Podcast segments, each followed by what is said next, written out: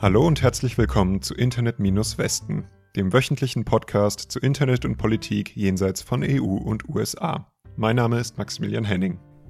Und ich bin Marie Zinkern, ich bin freie Journalistin, ich mache Podcasts und Radio zu Feminismus, Internet und Politik. Und ich bin neu hier. Heute reden wir über Gesichtserkennung in der Türkei und darüber, wie die chinesische Regierung ihren Überwachungsstaat nach Venezuela verkauft. Ähm, außerdem geht es um eine Studie zur Überwachung und ihren Konsequenzen in Afrika und um die Verfolgung von SexarbeiterInnen und PornodarstellerInnen in Thailand.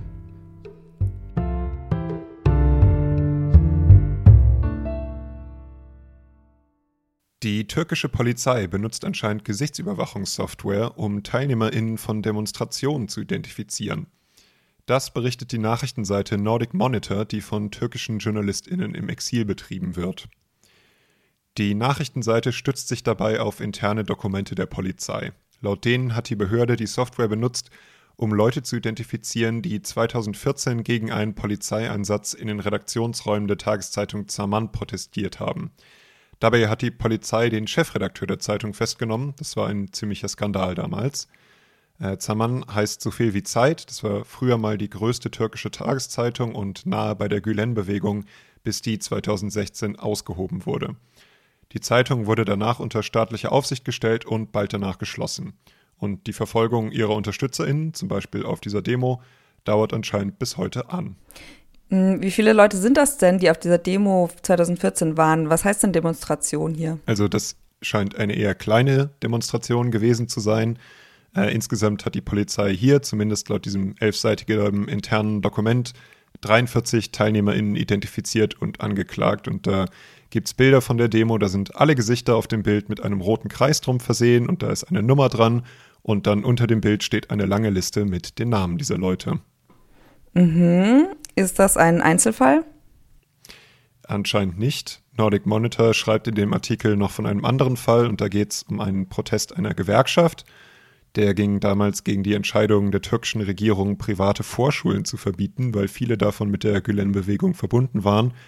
Äh, laut dem Bericht hat die Polizei in dem Fall ein Dutzend Leute durch Gesichtserkennung identifiziert. Ähm, ja, also so die türkische Regierung darf nun also Gesichtserkennungssoftware benutzen, um Leute zu identifizieren, aber wenn die Software benutzen, um ihre Kommunikation zu schützen, dann wird es schwer, zumindest laut einem anderen Bericht von Nordic Monitor. Da ging es nämlich vor einigen Monaten darum, dass die Installation von Signal auf dem eigenen Smartphone in der Türkei bereits ein möglicher Grund für eine Anklage ist. Das weiß die Seite durch die Festnahme eines bekannten Aktivisten vor zwei Jahren. Und da gab es anscheinend eine Liste von Sachen, nach denen die Polizei auf dessen Laptop und Smartphone gesucht hat. Und was steht da noch so drauf auf der Liste, also außer ob Signal installiert wurde? Da stehen verschiedene VPN-Anbieter drin, der Name Fethullah Gülen, nach dem gesucht wird, äh, Twitch, WeChat und eine Menge Apps für verschlüsselte Kommunikation, eben Signal darunter. Äh, die Polizei hat den Aktivisten wohl auch im Verhör gefragt damals, ob er Facebook, Skype, WhatsApp oder andere Kommunikations-Apps benutzt hat. Äh, ganz viel ging es in der Türkei in den letzten Jahren wohl auch um die App Bylog. Das war nämlich anscheinend die Kommunikations-App, die Gülens Organisation benutzt hat, bevor sie in der Türkei verboten wurde. Daraufhin hat aber die türkische Regierung allein schon eine Installation dieser App als Hinweis genommen, dass jemand Mitglied der Organisation war obwohl sich hunderttausende andere Leute so eine App natürlich auch runtergeladen hatten. Okay, und das ist legal? Das ist eine gute Frage. Da gab es im Juli sogar ein Urteil vom Europäischen Gerichtshof für Menschenrechte zu. Äh, der hat dann nochmal explizit geurteilt, dass nur allein die Installation einer App kein Grund sein darf, jemanden einzusperren. Äh, dieses Urteil hat die Regierung der Türkei aber bis jetzt ignoriert. Venezuela schränkt ja schon seit einiger Zeit die Informations- und Meinungsfreiheit im Internet ein. Und jetzt gibt es einen aktuellen Artikel von Global Voices, einem internationalen Netzwerk von AktivistInnen und BloggerInnen, die sich eben mit Informationsfreiheit beschäftigen. Und laut diesem Artikel hat China da die Finger im Spiel. Ein chinesisches Unternehmen hat nämlich Venezuela Verteidigungs- und Überwachungssysteme bereitgestellt bzw. verkauft.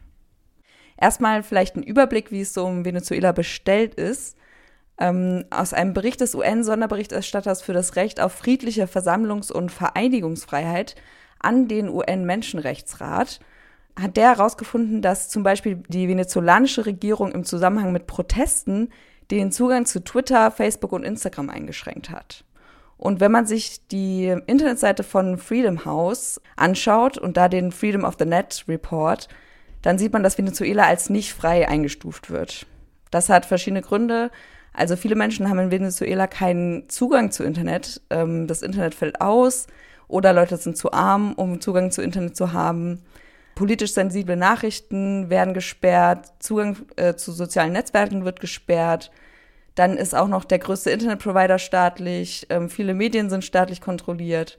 Es gibt kein Gesetz zum Schutz personenbezogener Daten. Journalistinnen werden festgenommen und, und, und. Das klingt alles ziemlich schlecht. Aber was hat jetzt China damit zu tun? Und was ist das für ein Unternehmen, was du da genannt hast? Genau, das ist ein staatliches chinesisches Unternehmen. Das heißt National Electronics Import und Export Corporation, CEIEC. E und das ist nämlich nicht nur ein Telekommunikationsunternehmen, sondern auch ein Rüstungsunternehmen. Und das soll jetzt eben Venezuela seit einiger Zeit digitale Mittel zur Verfügung gestellt haben, um seine KritikerInnen zu verfolgen. Und das passiert eben schon seit einiger Zeit, also CEIEC e soll eben schon seit 15 Jahren Geschäfte mit Venezuela machen, laut Global Voices. Zum Beispiel 2013 gab es eine Milliarde US-Dollar für ein öffentliches Überwachungssystem, das unter anderem 30.000 Sicherheitskameras für den öffentlichen Raum beinhaltete. Ähm, 2016 gab es ein Überwachungssystem für Kneste in Venezuela. Ja, das klingt nach einem netten Unternehmen. Ähm, aber sie machen, also ich meine, es ist ein Telekom-Unternehmen, dann machen sie bestimmt doch auch allgemein zugängliche Infrastruktur, die den Menschen dort hilft. Ja, habe ich auch gedacht, aber laut Global Voices ähm, ist das überhaupt nicht der Fall, weil nämlich keine Telekommunikationsausrüstung direkt jetzt für die Bevölkerung bereitgestellt wird durch das Unternehmen und die Projekte haben überhaupt gar nichts mit Internetinfrastruktur zu tun. Hm, okay, toll. Aber diese Zusammenarbeit wird die jetzt gerade erst neu entdeckt? Nee, also die hat schon lange Tradition, äh, so seit ungefähr 20 oder mehr als 20 Jahren sogar, seit eben ähm, Hugo Chavez an der Macht war die Motivation ist eben, man wollte gegen die USA zusammenarbeiten, gegen den Imperialismus. Ähm, China finanziert Lateinamerika mit ziemlich viel Geld und die Hälfte dieser Kredite gehen an Venezuela. Okay. Ähm, und sind diese ganzen Abkommen, ich meine, das sind ja wirklich eine Menge Abkommen, sind die alle öffentlich? Weiß man darüber Bescheid oder woher kommt dieses Wissen jetzt?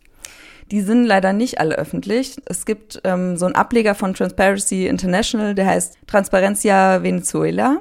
Und das ist eben ja eine Menschenrechtsorganisation, die gegen Korruption arbeitet. Und die haben eben in einer Recherche 486 Dokumente gefunden, also so viele Abkommen, die eben zwischen 1999 und 2019 unterzeichnet wurden, also unter Chavez und Maduro jetzt.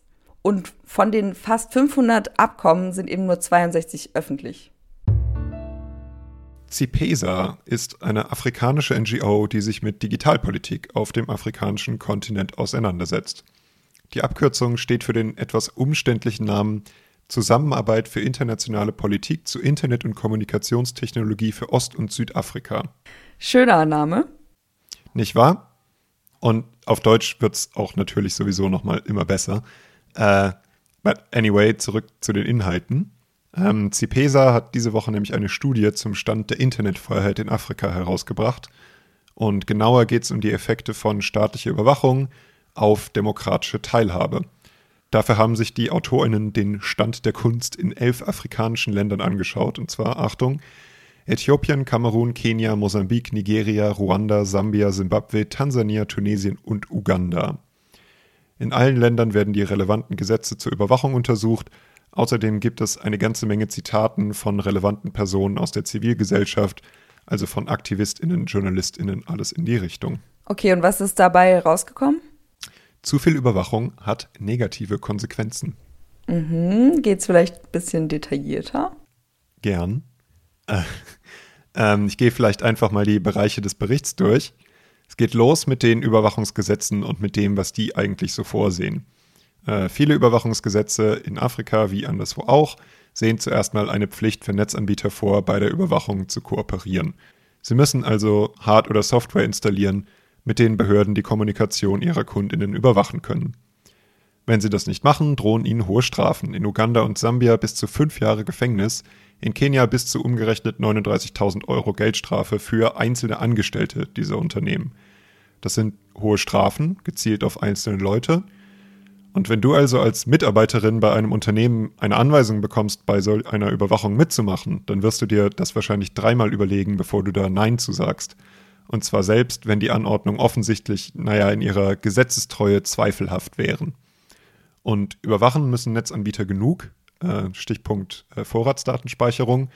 In Tschad und Kamerun müssen Internetanbieter alle Daten, die zur Identifizierung von Leuten beitragen könnten, für zehn Jahre gespeichert halten, in Äthiopien für ein Jahr. Ja, nächster Punkt im Bericht, die Kontrollen auf Überwachung. Wie in Deutschland müssen in vielen afrikanischen Ländern Behörden einen Nachweis eines Gerichts vorzeigen, dass Überwachung genehmigt wurde. Anders in Simbabwe, da dürfen Ministerinnen für Kommunikation, also Regierungsmitglieder, diese Genehmigung geben. Und in Ruanda, Uganda oder Sambia dürfen die Genehmigungen sogar mündlich ausgesprochen werden. In Nigeria oder Tansania braucht Überwachung sogar gar keine Genehmigung. Mhm, da sind jetzt sehr viele Ländernamen gefallen. Das ist sehr wahr und ich glaube, der Sinn von dem Bericht ist auch an sich weniger ihn jetzt schnell zusammenzufassen, weil der ganze Sinn ja ist, dass die Autorinnen sich diese verschiedenen Bereiche in mehreren Ländern mal länger angeschaut haben.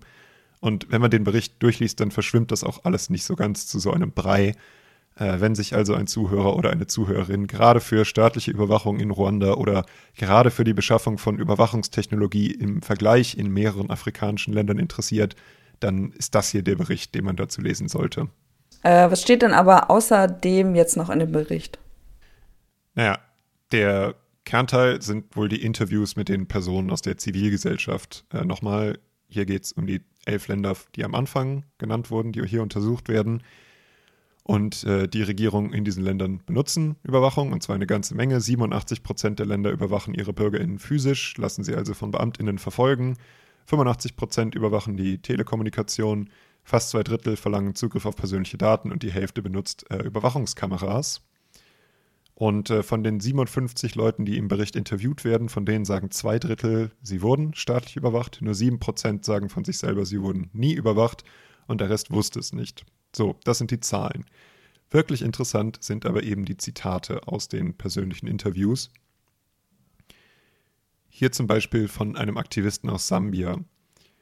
Ähm, mir wurde eine Armbanduhr von einem Herrn, der von sich sagt, er wäre ein Fan von mir, geschenkt. Einige Monate später war ich in einen Unfall verwickelt, der organisiert wirkte. Wegen der verdächtigen Art des Unfalls habe ich mit Freunden gesprochen, auch mit welchen in den Sicherheitsbehörden. Und nach einer Reihe von Fragen wurde später klar, dass die Armbanduhr ein Transmitter war und ich überwacht wurde. Äh, hört sich an wie so ein Relikt aus einem Spionagemuseum. Da war ich neulich in Berlin. Ja, es gibt noch eine Menge mehr spezifische äh, Zitate zur Überwachung von Telekommunikation. Auch dazu, in welchen Ländern was spezifisch passiert wieder. Also nach Aussage der Befragten zumindest zum Beispiel in Äthiopien und Uganda Versuche der Behörden, in Accounts bei sozialen Medien und E-Mail-Anbietern einzudringen.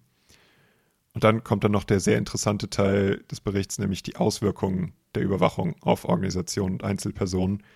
Äh, das versuche ich hier noch nicht mal zusammenzufassen, weil es sehr individuell ist für die verschiedenen Organisationen und Einzelpersonen, die befragt sind wenn man sich für den Bereich interessiert, es lohnt sich, den Bericht durchzulesen. In Thailand ist erneut, muss man sagen, eine Debatte über die Legalisierung von Sexarbeit ausgebrochen. Insbesondere Pornografie im Internet wird gerade debattiert.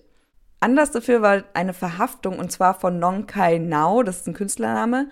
Das ist eine Person, die eben pornografische Inhalte auf OnlyFans hochgeladen hat. Das ist so eine Plattform, wo man Videos und Fotos ähm, kaufen kann, so in Abo-Form. Da werden eben hauptsächlich Pornos hochgeladen. Und nach dieser Verhaftung sagte eben das Cybercrime Investigation Büro, das ist Teil der Polizei, ähm, dass junge ThailänderInnen sich dafür hüten sollen, quasi sexuelle Inhalte zu produzieren und dann über Online-Plattformen zu kommerziellen Zwecken zu teilen, weil das illegal ist. Okay, das klingt jetzt erstmal interessant, weil es ja richtig viel Sextourismus nach Thailand gibt und Sexarbeit eigentlich auch relativ sichtbar zu sein scheint. Also wie kann das da illegal sein? Ja, rund 300.000 Personen in Thailand leben von der Sexarbeit, das schätzen SozialarbeiterInnen und Hilfsorganisationen. Und ja, viele dieser SexarbeiterInnen, muss man wissen, haben jetzt auch gerade keine Arbeit wegen Corona. Und der Tourismus ist ja stark eingebrochen. Und vor allem haben die auch keine staatlichen Hilfen bekommen, weil das nicht als Beruf anerkannt ist. Also man muss sagen, es ist eigentlich nicht illegal für Sex zu bezahlen per se, aber man kann laut dem Gesetz eben doch SexarbeiterInnen festnehmen, wenn sie zum Beispiel potenzielle Kunden ansprechen, wenn sie für ihre Dienstleistung werben oder wenn sie in Laufhäusern arbeiten. Also es ist verboten, so, das ist die Tatsache, äh, seit den 1960er Jahren. Seit 1996 gab es eine Gesetzesreform, die auch der Polizei mehr Befugnisse gegeben hat in dem Punkt und die die Strafverfolgung erleichtert hat. Okay, aber wir schauen uns ja Pornos an und Pornos sind ja nicht gleich Prostitution, oder? Das stimmt, aber Pornografie ist auch illegal in Thailand. Also pornografisches Material zu produzieren und für die Öffentlichkeit verfügbar zu machen, ist strafbar. Genau, Geld verdienen damit ist auch illegal. Man kann dafür bis zu drei Jahre Knast und 60.000 Baht Strafe bekommen. Das sind ungefähr 1.500 Euro. Und die Person, die eben festgenommen wurde, Nonkai Nao, hat eben argumentiert, dass sie das gar nicht für die Öffentlichkeit produziert oder zur Verfügung gestellt haben, weil sie eben nur für zahlende, ähm, für Abonnentinnen quasi das veröffentlicht haben. Ähm, die kamen jetzt eben auf Kaution frei, mussten sich aber verpflichten, solche Inhalte nicht mehr zu produzieren. Und du hast ja gesagt, dass es so eine Debatte um Pornos und Prostitution in Thailand schon mal gab. Genau, die Debatte gibt es eigentlich immer wieder, seit es eben dieses Gesetz gibt, in, seit den 60ern. Letztes Jahr gab es eine Petition von SexarbeiterInnen und vor allem von der thailändischen SexarbeiterInnen-Organisation Empower. Aber jetzt gibt es wieder einen neuen Prozess, der ein bisschen ja, überschattet wurde von dieser Festnahme.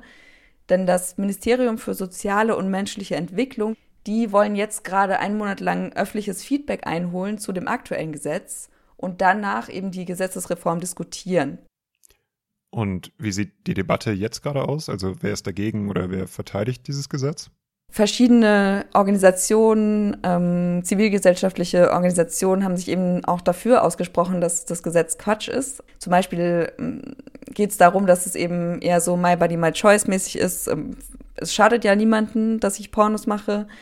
Und vor allem haben Leute auch aufgezeigt, dass dass Leute das eben machen, also vor allem Frauen, weil sie eben weniger Chancen haben, einen Job zu bekommen und nur wenige Möglichkeiten, Geld zu verdienen und das ist eben eine davon. Genau, ähm, und das Cybercrime Investigation Büro ähm, war von dieser Kritik erstmal unbeeindruckt.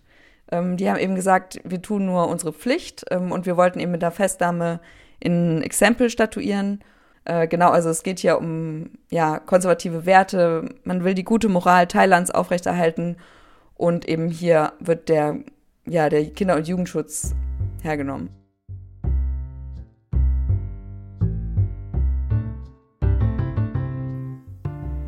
Das war's für diese Woche mit Internet-Westen. Gemeldete Internet-Shutdowns und Sperren von Webseiten gab es diese Woche in Jemen, Äthiopien, Nigeria, Indien und Myanmar. Ja, und alle Links zu den Quellen in dieser Folge findet ihr auf unserer Seite internet-westen.de und auf unserem Twitter-Account at-westen. Und wenn ihr uns unterstützen wollt, wir freuen uns über Bewertungen, Abos und Empfehlungen an Freundinnen. Recherchiert und gesprochen haben Maximilian Henning und Marie Zinkern. Die Musik in dieser Folge wurde produziert von David Breckerbohm. Den findet ihr auf soundcloud.com slash balthasar-malte. Bis nächste Woche.